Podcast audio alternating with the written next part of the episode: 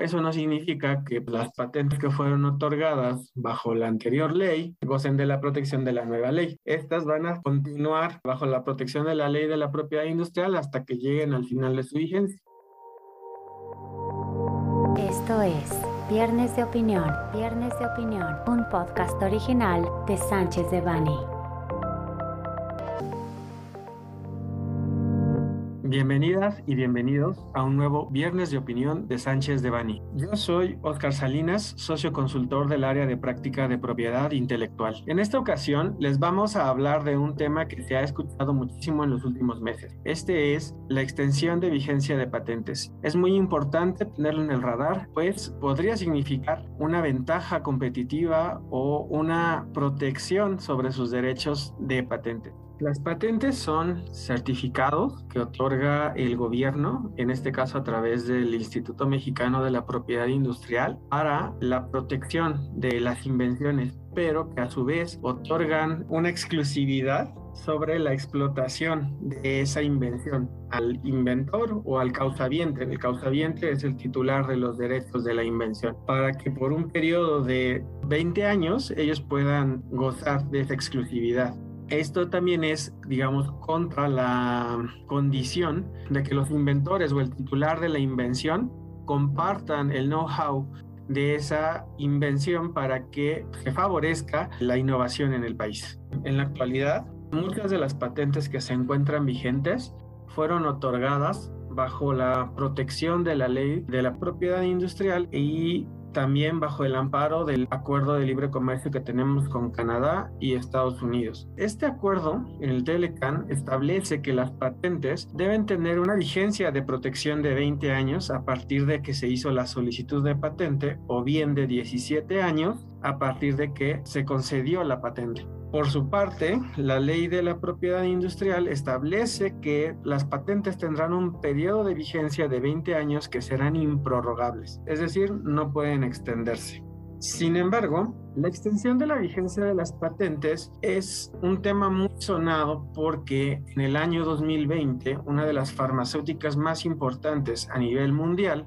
Bayer, demandó a Limpi porque en una de sus patentes para uno de los principios activos utilizados para el tratamiento del cáncer, durante su periodo de tramitación, esta fue concedida hasta los cinco años posteriores a la fecha de solicitud de la patente. Bayer, en consecuencia, tramitó un amparo para obtener como una extensión, digámoslo así, a la vigencia de la patente. Esto pues meses antes de que la vigencia de esa patente llegara a su fin. ¿Qué es lo que pasó con la demanda de amparo? El juez determinó que no había posibilidad de extender o otorgar una prórroga a la vigencia de la patente de Bayer. Sin embargo, la ley mexicana que en ese entonces se encontraba en vigor, la ley de protección industrial, no consideraba alguna situación respecto a la compensación. Esto es que, pues, si la concesión de la patente demoró por alguna cuestión burocrática o completamente imputable al Instituto Mexicano de la Propiedad Intelectual, on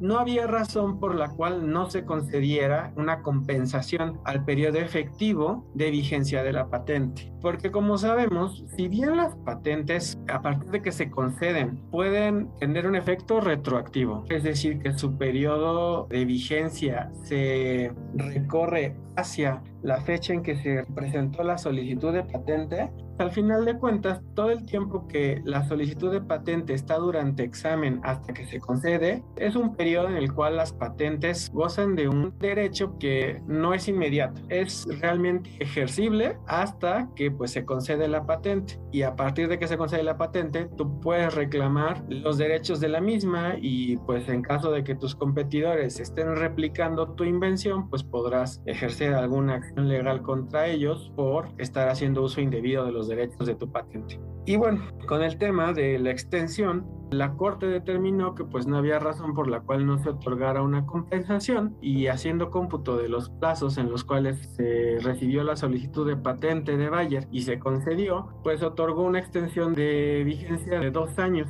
porque la patente fue otorgada con una vigencia efectiva de 14 años. Incluso esa extensión a la vigencia está por vencer en julio del 2023 y pues esto ha resultado un poco polémico porque pues tratándose de medicamentos, el que una patente relacionada con un principio activo tenga una compensación en el periodo de vigencia significa que durante ese periodo no podrían entrar a comercialización medicamentos genéricos que pues estos entran al mercado una vez que la patente del principio activo vence y entran compitiendo con precios muy accesibles para la población. Actualmente tenemos dos leyes que están siendo de alguna manera efectivas, porque en el año 2020 igual se promulgó la Ley Federal de Protección a la Propiedad Industrial, que sustituyó a la Ley de Propiedad Industrial pero eso no significa que pues las patentes que fueron otorgadas bajo la anterior ley, pues ahora gocen de la protección de la nueva ley, ¿no? Estas van a continuar bajo la protección de la ley de la propiedad industrial hasta que lleguen al final de su vigencia. No obstante, pues ya todas las solicitudes de patente que sean tramitadas a partir de que entró en vigor la ley federal de protección a la propiedad industrial, pues ya gozarán de la protección de esta nueva ley. Esto porque es importante porque esta ley sí incluye de manera específica un capítulo relativo a la compensación por el retraso en el trámite de patente.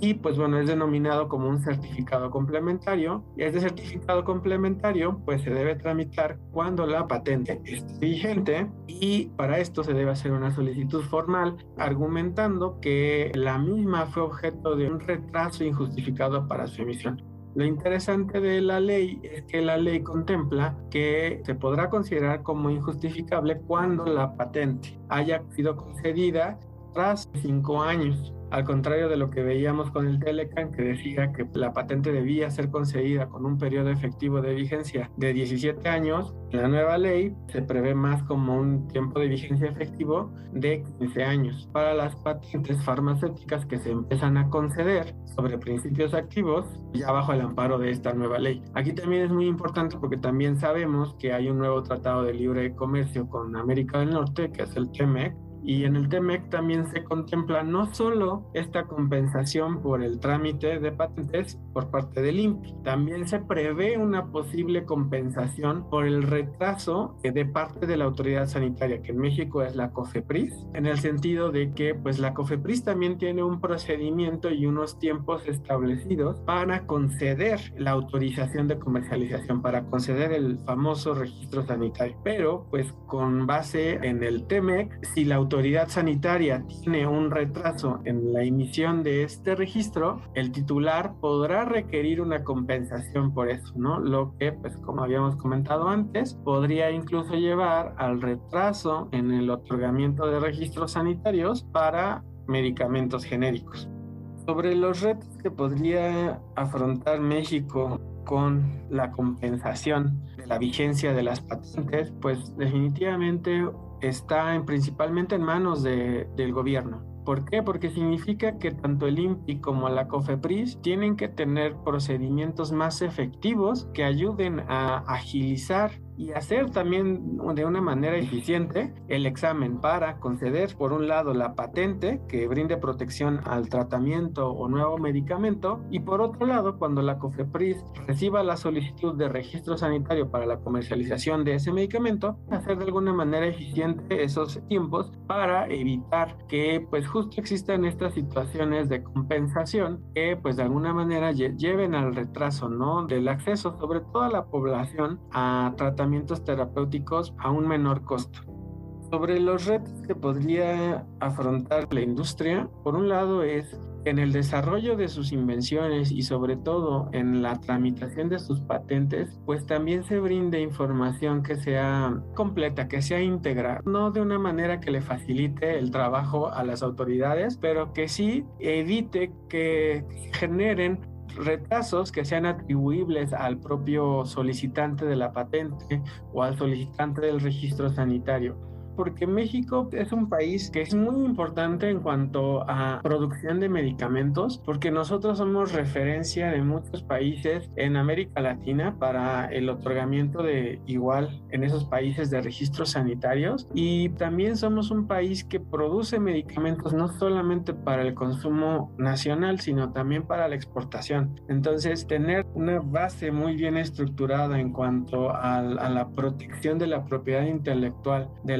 las empresas y pues también una estrategia regulatoria adecuada para la obtención de los registros sanitarios, sin duda, pues bueno, puede ayudar en evitar este tipo de situaciones, ¿no? Si aún con todo esto, pues se llega a presentar la situación de obtener con retraso o que se presenten retrasos en la obtención de la patente, pues bueno, o sea, se tienen que explorar definitivamente las estrategias legales que nos permitan obtener una compensación adecuada para ese retraso injustificado que tuvo la autoridad en materia de patentes y pues por otro lado también la autoridad sanitaria. Es muy importante tener eso en cuenta. Pues muchas gracias. Es muy interesante hablar en temas de propiedad intelectual y pues muchas gracias. Aquí los estaremos esperando en el serial que tendremos sobre patentes. No dejen de escucharnos en nuestros viernes de opinión. Les recordamos que este material representa una opinión, por lo que no puede ser considerado como una asesoría legal.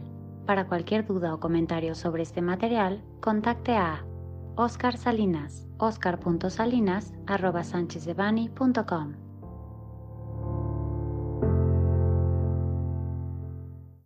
Salvo especificación en contrario, los usuarios del presente podcast podrán guardar y utilizar la información aquí contenida únicamente para uso educativo, personal y no comercial. Por lo tanto, queda prohibida su reproducción para cualquier otro medio, incluyendo pero sin limitar, el copiar, retransmitir o editar sin el previo consentimiento de Sánchez de Bani S. Berry,